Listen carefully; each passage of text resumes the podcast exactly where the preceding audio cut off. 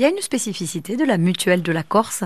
La spécificité, c'est qu'elle passe son temps à réinvestir une grande partie de ce qu'elle obtient sur le territoire corse pour permettre aux gens de mieux se soigner. Par exemple, nous sommes la mutuelle fondatrice et financeuse de l'Union des mutuelles qui chapeaute 23 établissements aujourd'hui, maisons de retraite, enfin ça va de la petite enfance jusqu'au grand âge, qui embauche plus de 450 employés et qui permet de trouver 30 dentistes, etc., qui permet de, trouver des solutions à la société corse.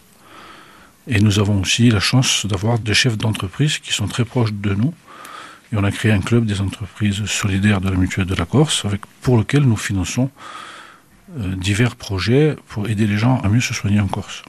Oui, parce qu'il est important de rappeler la non-lucrativité comme principe de base. Ça veut dire que concrètement, vous ne rémunérez pas des actionnaires sur d'éventuels excédents.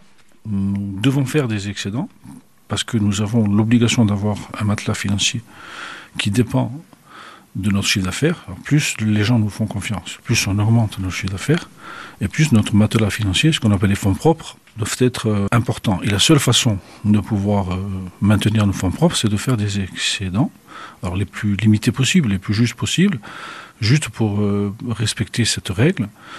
C'est une règle de sauvabilité.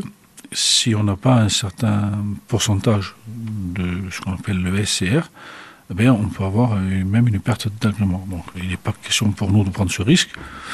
Donc, nous avons des excédents euh, qui sont réinvestis dans les fonds propres et qui sont là pour protéger l'adhérent. C'est-à-dire, comme ça, l'adhérent est sûr que la mutuelle, elle a assez de moyens pour pouvoir couvrir ses dépenses de santé.